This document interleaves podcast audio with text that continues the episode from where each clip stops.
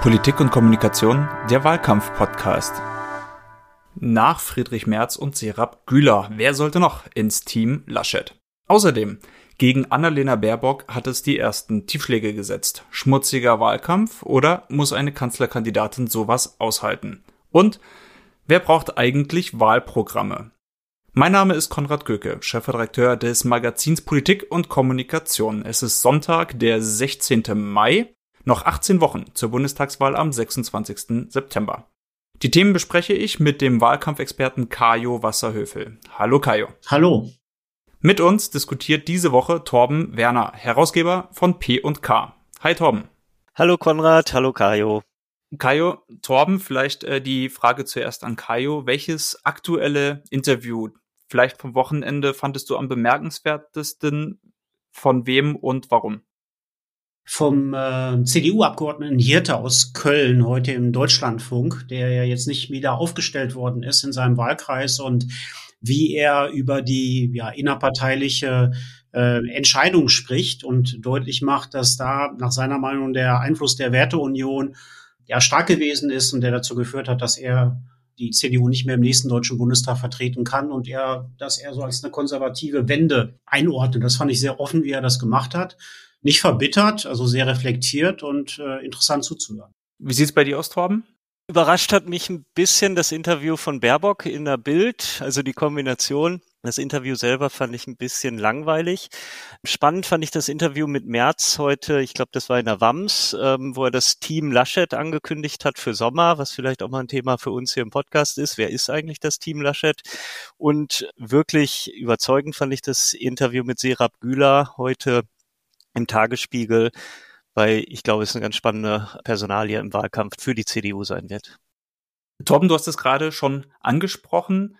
Wir möchten gerne noch über das Team Laschet sprechen, weil ja gerade heute in der Welt am Sonntag ein März-Interview geführt wurde, wo Merz sagte, er erwartet, es gibt eine Verkündigung eines Team Laschet im Sommer bzw. Spätsommer. Laschet selber hat ja schon gesagt, dass einfach Namen in die Runde auch geworfen, äh, Norbert Röttgen, Ralf Brinkhaus, Jens Spahn und ihm sei bewusst, das ist alles Mann katholisch Nordrhein-Westfalen. Er selber hat ja fix schon gesagt, dass da auf jeden Fall Friedrich Merz seine Rolle findet und dann auch Serap Güler, wo du auch das Interview angesprochen hast. Äh, Kajo, deiner Meinung nach, wer sollte das Team Laschet noch vervollständigen? Wer fehlt da noch? Naja, die Frage ist, wer äh, aus Ostdeutschland mit dazukommt. Das ist sicherlich ein Punkt, äh, der da eine Rolle spielen wird, inwieweit der Norden und der Süden dann noch mit äh, einbezogen werden wird. Da gibt es natürlich ein paar Personen, die da sozusagen in Frage kommen können. Das wird natürlich eine interessante äh, Konstellation sein, in welchem Verhältnis eigentlich dann die berufenen Teammitglieder im Wahlkampf agieren zu den ja noch Ministerinnen und Ministern.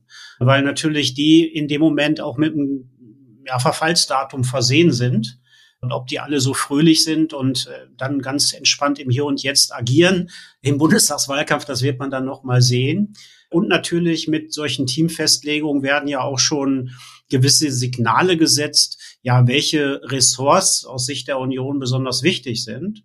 Und da spielen natürlich dann eben auch die Interessen von Koalitionspartnern oder auch der CSU eben auch nochmal eine wichtige Rolle. Also diese Teamgeschichten sind nicht immer für die Parteien, die Teams aufgestellt haben, gut gegangen weil das natürlich schon bedeutet, dass man einen sehr hohen Koordinationsaufwand hat in der Kommunikation und natürlich äh, ja jeder Halbsatz äh, auf die Goldwaage gelegt wird und immer ganz gespannt, wie das weitergeht. Torben, Jens Spahn hat sich ja bei der Kandidatur von Armin Laschet, als es darum ging, wer Vorsitzender wird von der CDU, schon eigentlich in das Team Laschet eingegliedert. Wo siehst du seinen Platz und äh, glaubst du, dass er noch die Schubkraft, die sich Armin Laschet versprochen hat, ihm jetzt noch zuliefern kann?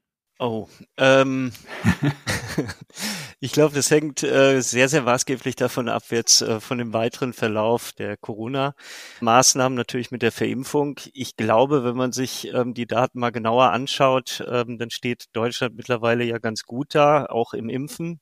Ich glaube, die Bild hat diese Woche getitelt vom Impfdesaster zum Impfweltmeister. Dazwischen gibt es anscheinend nichts ähm, in Deutschland und bei der Welt. Aber wenn man sich die Zahlen anguckt, ich gehe da, oder was heißt ich gehe davon aus, aber wenn man sie sich hochrechnet, dann kann man davon ausgehen, dass wir im Juli weitestgehend verimpft sind. Wir haben im europäischen Vergleich, vor allen Dingen bei den popularitätsstarken Ländern, äh, mit Abstand die niedrigste Arbeitslosigkeit. Wir haben gute Wirtschaftsdaten. Ähm, wir haben vergleichsweise wenig Tote. Das heißt, ich könnte mir vorstellen, dass wenn man im Sommer im Juli, August, und das wird ja wahrscheinlich die Peakphase des Wahlkampfs sein, so ein Zwischenfazit ähm, zieht oder ein Fazit zieht, wie, wie ist denn die Corona-Politik gelaufen?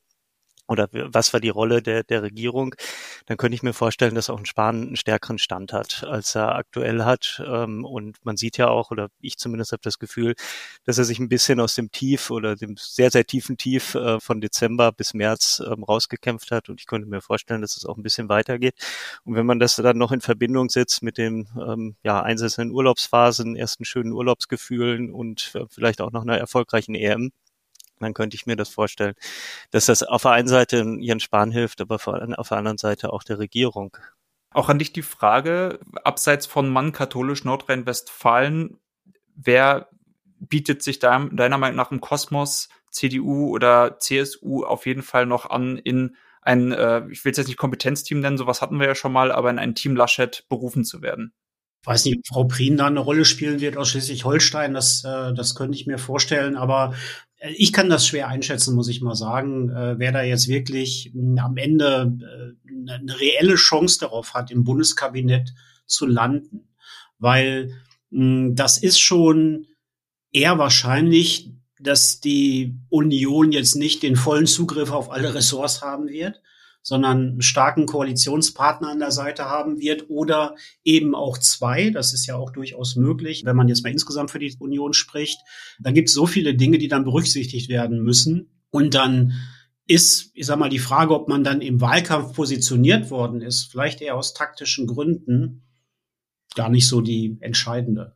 So, also deswegen messe ich dem nicht so wahnsinnig viel Bedeutung zu, wenn ich mal ganz ehrlich bin welche Leute da jetzt alle sozusagen positioniert werden. Ich habe eher das Gefühl, das hat ein bisschen was damit zu tun, dass man jetzt die Reihen schließen will, dass man das ganze Ding nach vorne orientieren will, aber nicht unbedingt schon wirklich die Kabinettsliste da im Hinterkopf hat. Siehst du das auch so, Torben? Ich denke, ähm, Kajo hatte recht in, in seiner, seiner Einschätzung. Ich würde noch eine Silvia Brea vielleicht sehen in der CDU, weil ich glaube, ähm, für so ein äh, Team, Team Laschet, wenn es das geben sollte, dann äh, braucht er Frauen. Und ich könnte mir vorstellen, ohne dass sie aus dem direkt urbanen Milieu kommt, ähm, dass sie in einem weiblichen urbanen Milieu durchaus punkten könnte. Jetzt reden wir hier im Podcast ja nicht nur über die ganz aktuellsten Sachen, sondern haben dadurch, dass wir einen etwas längeren Raum auch zeitlich überbrücken, immer auch ein bisschen eine Rückschau drin. In der letzten Woche oder in der vergangenen Woche war ja einer der größten Aufreger auf jeden Fall das Wühlen in vergangenen Interviews und Aufnahmen und Lebensläufen von Abgeordneten, also vor allem Annalena Baerbock hat da sehr viel abbekommen von dem Anzweifeln ihres Abschlusses, ob sie sich wirklich Völkerrechtlerin nennen darf, ob sie, obwohl sie wirklich auf einer absoluten Elite-Uni in London studiert hat, bis hin zu dem Video der beiden grünen Vorsitzenden mit Robert Habeck, wo sie ihm so ein bisschen salopp zugeworfen hat, du machst was mit äh, Hühnern und Schweinen und Kühlmelken, was ein promovierter Schriftsteller vielleicht auch ein bisschen anders sieht, der noch ein paar andere Sachen im Leben gemacht hat. Kajo, wie sehr hat dich das überhaupt überrascht, dass der Wahlkampf jetzt so schnell zu äh, einem Schmutzigen geworden ist, wo es eigentlich eher darum geht, jetzt irgendwelche Leichen aus dem Keller zu holen, oder ist das ganz normal? Mich hat's jetzt nicht so überrascht, äh, wenn man sich mal anschaut, wie ist das losgetreten worden, wer nimmt das auf, dann ist das natürlich äh, klassisches Negativ-Campaigning, was jetzt läuft, wo Ziemiak und Blume äh, einfach ihre Jobs machen, in Anführungsstrichen, und ein bisschen diesem Leitsatz folgen, go aggressively after your opponent und das sehr schnell. So. Das steigert natürlich, ich sag mal, die Stimmung auch in der eigenen Ecke, in der eigenen Fankurve. Das ist klar, das hat die Funktion. Aber das Ganze führt natürlich auch dazu, dass sich die politische Debatte sehr schnell sehr stark aufheizt und polarisiert. Und ähm, wenn das so ein Muster werden sollte für diesen Bundestagswahlkampf, dann führt das letztlich auch dazu, das zeigen eigentlich alle Erfahrungen mit solchen Wahlkampfanlagen, dass ich sag mal, eher unentschiedene Wählerinnen und Wähler sich aus dem politischen Prozess herausziehen können und dass am Ende, ich sag mal, das Zentrum äh, ein bisschen geschwächt wird.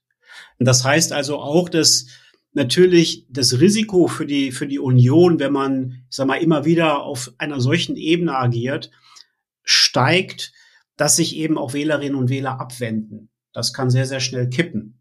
Äh, jetzt kann man natürlich sagen, wir haben das nicht losgetreten, das ist jetzt nicht deren Sache, aber wie gesagt, wenn man das mal in den sozialen Medien ein bisschen verfolgt, wie das so äh, gelaufen ist, wie das aufgenommen wurde, wo da die Lautsprecher eingebaut wurden, ist das schon relativ klar, dass das aus der Unionsecke kam. Torben, an dich die Frage, wie viel von dieser Aggressivität hängt für dich damit zusammen, dass Annalena Baerbock eine Frau ist? Ist da ein handfestes misogynes Moment drin oder müssen da alle fressen sozusagen? Nee, das glaube ich nicht, Konrad. Das ist das, was damit zu tun hat, dass sie Frau oder Mann ist, weil ich glaube, ähm, die, die Debatte, die man da um ihren ähm, Uni-Abschluss erlebt, die haben wir ja sowohl beim Politikern wie auch bei Politikerinnen in der Vergangenheit schon erlebt. Das glaube ich nicht. Ich ähm, sehe es ein Stück weit anders als Kajo. Ich finde, sie hat sich die Debatte ein ganzes Stück selber mit eingebrockt, eben durch diesen Auftritt gemeinsam mit Habeck, den ich persönlich echt unglücklich fand. Und dass das dann Volley genommen wurde von einem Blume, von einem Ziemiak, da kann man über die Art und Weise sicherlich diskutieren und auch ja die Power, die negative Power, die dann dabei ist. Aber ein Stück weit war es natürlich von ihr auch wirklich eingeleitet. Naja, aber es, es ist schon für mich, ne, ich, ich, man weiß ja sozusagen nicht so ganz genau, aber es ist schon eine konzertierte Aktion, äh, ihre persönliche Glaubwürdigkeit zu beschädigen. So, die läuft schon jetzt sehr früh. Äh, ich sehe da eigentlich ein ähnliches Muster wie das, was auch bei Martin Schulz abgelaufen ist. Das geht wirklich darum, eine Person auch lächerlich zu machen. Im Kern, wenn man sich das mal anschaut. Also man kann zu jedem äh, etwas rausmontieren, schneiden und dann darauf springen. Das äh, gilt für Laschet, das gilt für Scholz, das gilt auch für Baerbock. Man kann sich natürlich auch auf den Standpunkt stellen und sagen, das müssen die alle irgendwie aushalten. Das gehört vielleicht auch irgendwo zum Wahlkampf mit dazu. Aber wenn das das Bestimmende wird, und wenn eigentlich inhaltliche Auseinandersetzungen, konzeptionelle Fragen nicht mehr diskutiert werden, dann nehmen am Ende alle einen Schaden. Und das ist das, was ich noch ein bisschen damit meine. Negative Campaigning gehört immer zum Wahlkampf mit dazu. Das wäre Quatsch zu behaupten, das macht keiner. Aber ich sage mal so, das ist eine Reaktion einer politischen Kraft, nämlich der Union, aus einem Schockzustand heraus, der natürlich daher rührt, dass man in einer Reihe von Umfragen hinter den Grünen gelandet ist. So. Und natürlich wissen die, die müssen dieses Momentum sehr früh brechen und sehr brutal brechen. Das ist das, was die im Moment probieren, eben durch den Vollangriff auf Frau Baerbock. Weil wenn sich das verstetigt in den Sommer hinein, dann wird es eben schwierig.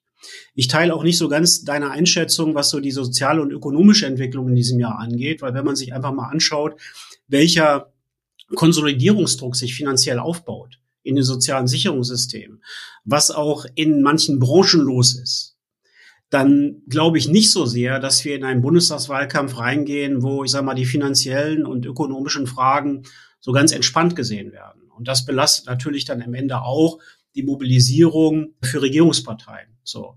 Also, das ist ja jetzt nicht nur dieses kleine, dieser kleine Schnipsel gewesen, dieser Sequenz, wo sie eine Ironie versucht hat, die voll nach hinten losgegangen ist, sondern da ging es dann eben auch um ihre Uni-Abschlüsse, dann ging es eben auch um die Frage, äh, wie ist denn das jetzt mit der Frage der Waffenexporte und so weiter und so weiter, wo also an verschiedenen Stellen sehr, sehr massiv äh, eingestiegen worden ist oder diese Geschichte mit den Änderungsanträgen.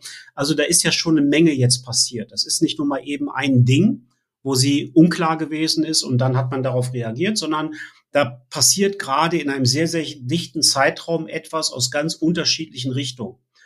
Und wenn man mal einen Schritt zurücktritt und sich das insgesamt anschaut, ist das schon ein interessanter Vorgang.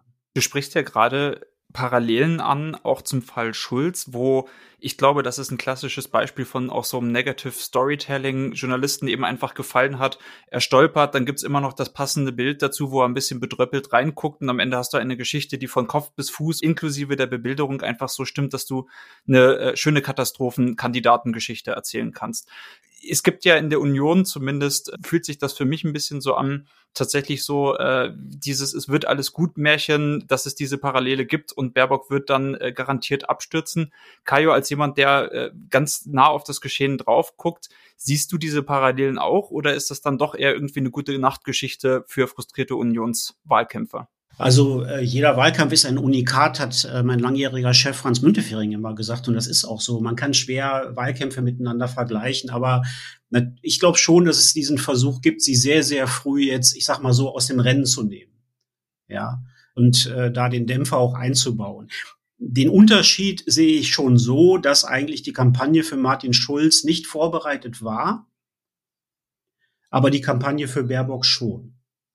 So, ich habe schon den Eindruck, dass die Grünen da besser sortiert und besser aufgestellt sind. Hab aber auch den Eindruck, dass die im Moment, ich sag mal, leichte äh, Dekompressionsprobleme haben, jetzt plötzlich mit dieser Härte auch umzugehen. Das merkt man so ein bisschen im Netz, weil manche reagieren dann auch etwas beleidigt. Das ist natürlich dann auch äh, Quatsch. Also das, das, äh, man muss das schon das ein oder andere aushalten. Und vor allen Dingen muss man in der Lage sein, den politischen Streit von wirklich ja unfairen Wahlkampfmethoden zu trennen. Also es gibt natürlich Fragen an Baerbock, die sind absolut berechtigt. Ja, und mit denen müssen sich die Grünen auch auseinandersetzen und da müssen sie auch eine überzeugende Antwort geben. Ich habe auch den Eindruck, dass jetzt diese Ankündigung eines Klimaprogramms, ich will es mal so sagen, etwas damit zu tun hat, dass die Grünen selber sehen, sie müssen den Wahlkampf auch thematisch fokussieren. Und alleine in dem Feld des sympathisch Ungefähren zu bleiben, wird nicht funktionieren. Das erinnert mich daran, was du sagst, äh, dass die Grünen jetzt auch in den äh, vergangenen Tagen, wie auch das letzte Mal, eine Selbstverpflichtung abgegeben haben, einen sauberen Wahlkampf zu führen, obwohl man ja aus ihrer Ecke in der Hinsicht jetzt auch wirklich nichts gehört hat. Torben, ist das für dich irgendwie glaubhaft oder ist das ein bisschen so wie der FC Bayern, der verspricht, äh, wir sollten alle schönen Fußball spielen und die Rumpelfußballer unten, die dürfen keine langen Balle mehr spielen? Wie glaubhaft ist das für dich? Ich halte das für glaubhaft. Also zumindest, ich habe überhaupt gar keine, keine ähm, Gründe dafür, es nicht für glaubhaft zu halten. Oder anders gefragt, äh, nicht ist das glaubhaft, sondern für sie ist es ja keine harte Bürde, sich daran zu halten, an so eine Selbstverpflichtung, weil man das von ihnen auch überhaupt nicht gewohnt ist und das nicht ihre Art ist, auch Wahlkampf zu führen. Auf der anderen Seite oder noch dazu kommt ja, dass sie selber ja auch versprechen, eine neue Politik, die eben nicht zwischen diesen alten harten Linien verläuft, was ist dann so ein Versprechen überhaupt wert, wenn man sowieso von ihnen das erwarten kann und äh, die anderen sich dazu eigentlich bewegen müssten? Ja, ich glaube, es ist ja am Ende, es ist ja Teil des Markenkerns. Ne? Also, dass man sich aus, aus so einem politischen Gehabe oder äh, Wahlkampfgehabe raushält. Wobei, ich weiß nicht, Kajo, du wirst es besser wissen. Ich kann mich schon an grünen Wahlkämpfe geführt von den Hirschen erinnern. Da war es dann zum Teil witzig und zum Teil auch schon ein bisschen persönlich gegenüber dem politischen Gegner. Ne? Also das ist jetzt nicht so, dass die Grünen immer ähm, die weißen Handschuhe anhatten im Wahlkampf, zumindest aus meiner Erinnerung. Also Kajo, du weißt es besser, du warst live dabei auf SPD-Seite. Ja, klar. Ich meine, die Grünen haben natürlich auch hart und bissig attackiert und mit Ironie gearbeitet. Ne? Das ist, glaube ich, auch nicht der Punkt. Das muss in jedem Wahlkampf auch möglich sein. Also es geht natürlich schon darum, Unterschiede äh, deutlich zu machen und auch zuzuspitzen und auch die Schwächen der politischen Konkurrenz offenzulegen und auch es wäre ja absurd zum Beispiel, wenn in diesem Wahlkampf äh, die Grünen sagen würden, also wir interpretieren jetzt unsere Selbstverpflichtung so, dass wir das Thema Maskendeals nicht mehr thematisieren. Darum geht es, glaube ich, nicht. Es geht darum, dass man transparent arbeitet. Und so, wenn man diese Selbstverpflichtung liest, wo die ja auf drei Seiten das beschrieben haben, dann geht es eben sehr, sehr stark darum, bestimmte, ja auch neue äh, Gefahren, die in, die in einem Wahlkampf auftauchen können, auszuschließen. Also nicht mit Bots zu arbeiten, Transparenz im Umgang mit den Daten. Sie haben da Selbstverpflichtungen, was die digitale Wahlkampfführung angeht, ausgesprochen, die ich noch nicht so ganz genau verstehe. Ich will es mal so sagen, weil Entweder sagt man, man nutzt eigentlich nur die Möglichkeiten, die auch rechtlich vorgesehen sind, ja, oder man bleibt unterhalb dieser Möglichkeiten. Und wenn man unterhalb dieser Möglichkeiten bleibt, was ich ein bisschen da rein interpretiere, äh, in diese Selbstverpflichtung, dann bedeutet das natürlich auch, dass sie dabei zusehen werden, wie natürlich äh, andere in den sozialen Medien sehr, sehr stark auftreten werden. So, da bin ich mir noch nicht so ganz sicher, was das eigentlich jetzt in der Praxis heißen wird. Na? Da geht's dann sehr, sehr stark ins Detail rein. Äh, Sie haben ja angekündigt, dass Sie jede Woche auch offenlegen wollen, wie Sie Ihre digitalen Instrumente einsetzen und Werbemittel und so weiter und so weiter. Ich bin mal ganz gespannt, wie die das machen. Ich finde das prinzipiell aber einen guten Ansatz. Ich will es mal, will's mal wirklich so formulieren, weil Wahlkämpfe sind eine wichtige Dienstleistung in der Demokratie. Ja, es ist ja nicht ein Unterhaltungsprogramm. Und es ist ja nicht eine Show, sondern am Ende geht es darum, dass man dazu beiträgt, dass Menschen eine, eine fundierte Entscheidung als Staatsbürgerin, als Staatsbürger treffen können. Natürlich ist da das Kompetitive zwischen den Parteien drin, aber am Ende des Tages haben die Parteien eine, ja auch eine Dienstleistungsfunktion im Rahmen unseres politischen Systems. Und da ist schon, wenn man auf viele Wahlkämpfe der letzten Jahre schaut, eine große Gefahr da von Manipulation, von Irreführung, ähm, einfach auch durch die neuen technischen Möglichkeiten und dass die Grünen sagen, so darum muss man sich kümmern und dazu einladen, äh, das zu klären. Das finde ich gut. Ich hoffe, dass andere Parteien das aufnehmen. Bin mal ganz gespannt, ob das ignoriert wird oder ob andere das aufnehmen werden. Ich fände das gut. Ich will es mal so sagen. So unvollständig wie das ein oder andere dann vielleicht auch sein wird. Also zumindest bei den Gratulationen gegenseitig zu Spitzenkandidaturen, Kanzlerkandidaturen ist ja zumindest ein guter Wille durchgeschieden, denke ich, von vielen verschiedenen Seiten, wo ja auch ein fairer Wahlkampf gegenseitig versprochen wurde, so ein bisschen als formloser Akt. Was wir jetzt auch gesehen haben in in der etwas härteren Abteilung Attacke des Wahlkampfs sind Wahlprogramme. Da gibt es, denke ich, zwei Punkte, die man sich angucken kann. Einmal den Punkt, gibt es ein Wahlprogramm und was steht da drin? Was wir jetzt äh, bei den Grünen vermehrt gesehen haben, ist, dass die Änderungsanträge als Wahlkampfmunition auserkoren werden. Es gibt insgesamt für den grünen Entwurf des Wahlprogramms 3000 Änderungsanträge und natürlich wurde dann der rausgezogen aus den Grünen von Berlin Mitte, die sagten, es ist alles drin für Deutschland, das für Deutschland, das sollte man besser streichen. Und ähm, als alter Sozi weiß natürlich, in der Geschichte Vaterlandslose Gesellen, das ist schon eine Ecke her, aber am Ende ist die Masche ja dieselbe. Wie schätzt du ein, dass die Bedeutung von äh, diesen Änderungsanträgen, die so ins Rampenlicht gezogen werden, obwohl sie ja eigentlich ein eher interner Prozess sind, eher für die interne Parteiendiskussion da sind, dass dann am Ende eigentlich der Gegner fast aufmerksamer zuhört, vielleicht als die eigenen Leute, Kajo? Also das erste, was ich gedacht habe, als ich das gelesen habe mit den mit dem Deutschlandstreichen und den 3000 Änderungsanträgen, so ein bisschen salopp formuliert unter dem unter dem Pflaster ist noch Strand. Ja, also dass die Grüne Partei, so wie wir sie kennen, irgendwo nicht äh, weg ist, sondern immer noch da ist und und auch aktiv ist und das wird natürlich jetzt, das konnte man ja heute auch an verschiedenen Stellen lesen oder am Wochenende an verschiedenen Stellen lesen, ein großes Kunststück sein der Parteiführung. Der Oliver Krischer spielt da wohl eine Rolle, ja, das irgendwie zu ordnen und zu sortieren und da äh, eine Struktur auch reinzubringen, weil die natürlich ja schon hinbekommen müssen, auf der einen Seite konkret zu werden und selber zu bestimmen, wofür wollen sie eigentlich ein Mandat für den Politikwechsel. Also das kann man nicht nur in so einer Wohlfühlwolke lassen. Und auf der anderen Seite müssen sie auch ein Interesse daran haben, jetzt nicht alle Leute zu verschrecken. So, das wird eine, eine schwierige Gratwanderung sein jetzt in diesem Programmprozess. Aber die Grünen haben einen Programmprozess. Die SPD hat ein Programm beschlossen, die FDP hat ein Programm beschlossen, die Linke hat einen Programmprozess. Die Union hat den erst noch vor sich. Ich habe heute in dem einen Interview von Herrn Merz gelesen, wo er dann sagte, na ja, das ist ja nicht schlecht, wenn wir das relativ spät im Sommer machen. Da können wir die aktuelle Stimmungslage noch aufnehmen, die dann da ist und die Erwartung. Das ist natürlich ein sehr, sehr taktisches Verhältnis zur Programmatik.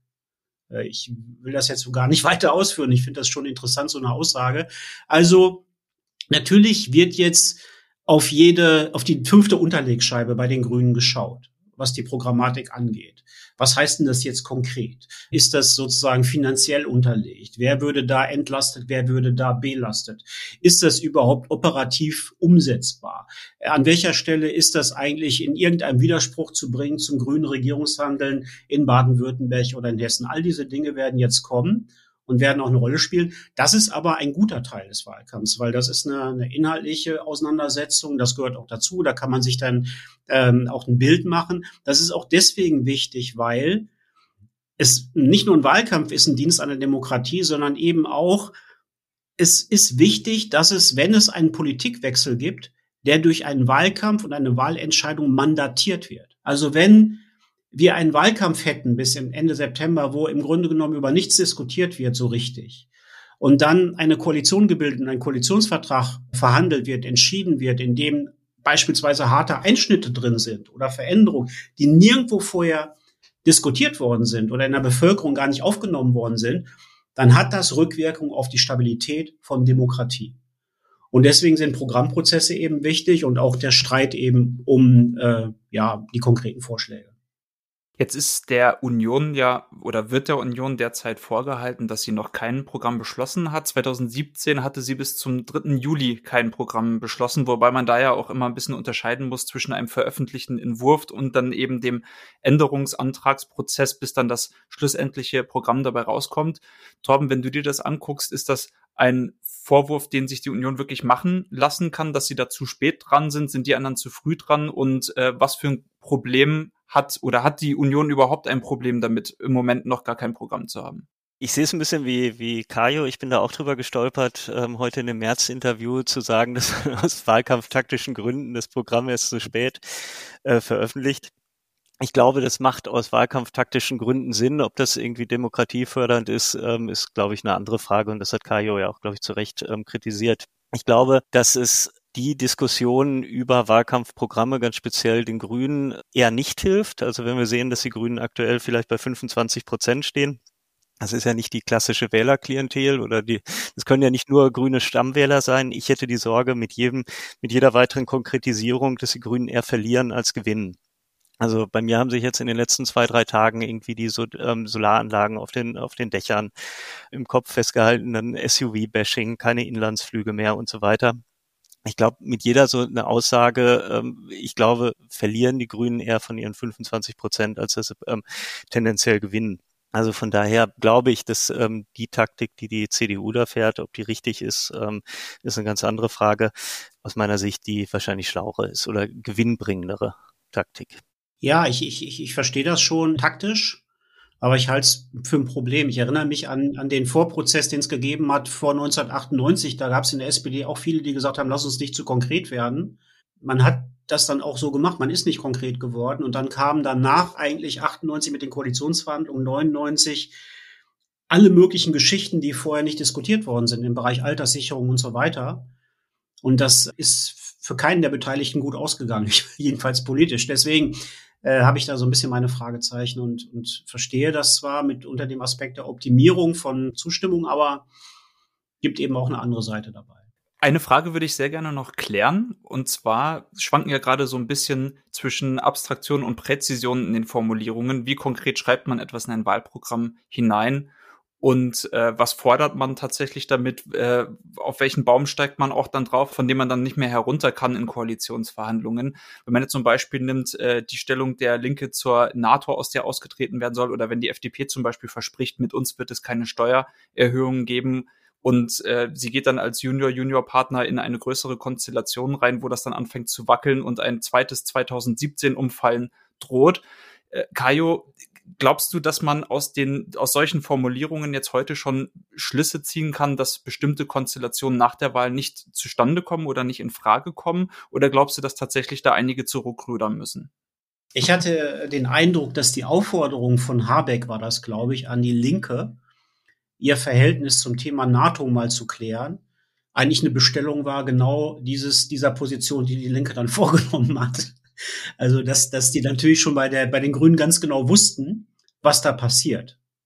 Also muss man sich vielleicht nochmal in einer zeitlichen Abfolge genauer ansehen, weil natürlich auch unter dem Aspekt der, der, der Stimmenoptimierung ein Ausschluss von Grün, Rot, Rot wahltaktischer Sinn macht aus Sicht der Grünen. Also welche Linie bei der Linken am Ende die Oberhand haben würde, das ist ja schwer abzuschätzen. Also das, das sieht man ja an den Doppelspitzen, die man nun mal in, auf der Parteiebene hat, aber auch an anderen Stellen. Ich glaube auch nicht, dass wir auf äh, Grün-Rot-Rot oder Rot-Rot-Grün äh, zulaufen. Das halte ich eben auch eine Reihe von außenpolitischen Fragestellungen eher für unwahrscheinlich. Und insofern hat sich Habeck da sehr früh die Buchung reingeholt. Ne?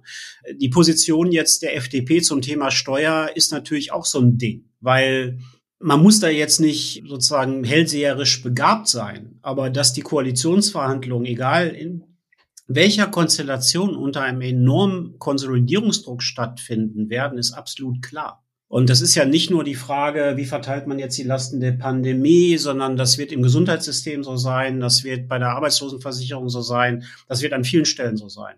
So. Und äh, gleichzeitig braucht man eben einen Transformationsimpuls für wichtige Industriebereiche. Wir haben das Thema Digitalisierung, wir haben das ganze Thema Verkehrswende und so weiter und so weiter. Das kostet alles Geld. Wo soll das herkommen? Ja. Wenn man dann sagt, es kann keine Steuererhöhung geben, dann setzt man entweder darauf, dass irgendwie, keine Ahnung, wodurch irgendein äh, Impuls aus dem toten Winkel heraus da was passiert, oder man will das Tafelsilber verkaufen. Keine Ahnung. Bundesbeteiligung Telekom, Bahn oder was auch immer.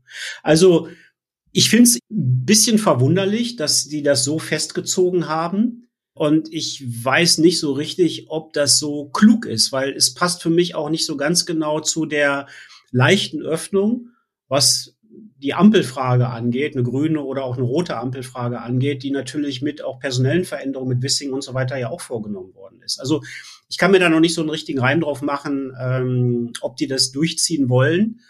Wenn die das weiter als Credo in dem Wahlkampf machen, ja, und das auch noch plakatieren und so weiter und so weiter, dann, dann nehmen die sich ja selber raus für diese Konstellation.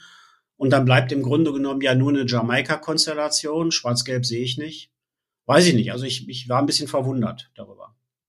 Ich habe es ein bisschen, Kajo, ich weiß nicht, ob ich da richtig liege oder es richtig wahrgenommen habe, aber ähm, als Angriff auf die konservative CDU-Stammwählerschaft wahrgenommen. Also ich meine, selbst Friedrich Merz hat, glaube ich, Steuererhöhungen nicht ausgeschlossen vor zwei, drei Monaten, Laschet sowieso nicht. Und ich habe es ein bisschen so wahrgenommen, dass Lindner da versucht, eben der an der Stelle der CDU ähm, ähm, Wähler abzunehmen durch so eine Positionierung. Aber ob das jetzt ähm, strategisch war, weiß ich nicht. Aber das war ein bisschen meine Wahrnehmung an der Stelle. Ansonsten hat er ja allen äh, Parteivorsitzenden mit Ausnahme von Linke und AfD ähm, wirklich äh, gratuliert äh, auf dem Parteitag und hat sich ja alle Türen offen gelassen und hat ähm, Kubicki das Schimpfen überlassen. Meinst du, ich habe das zu ernst genommen mit der Steuergeschichte? We will see. Ja, kann sein. kann sein. We will see. Das ist ein schönes Schlusswort. Kajo, wir sprechen uns das nächste Mal wieder mit Rudolf Hetzel. Ich wünsche euch beiden eine schöne Woche. Danke, Kajo. Danke, Torben. Danke euch. Danke euch. Tschüss, tschüss. Danke, hat Spaß gemacht.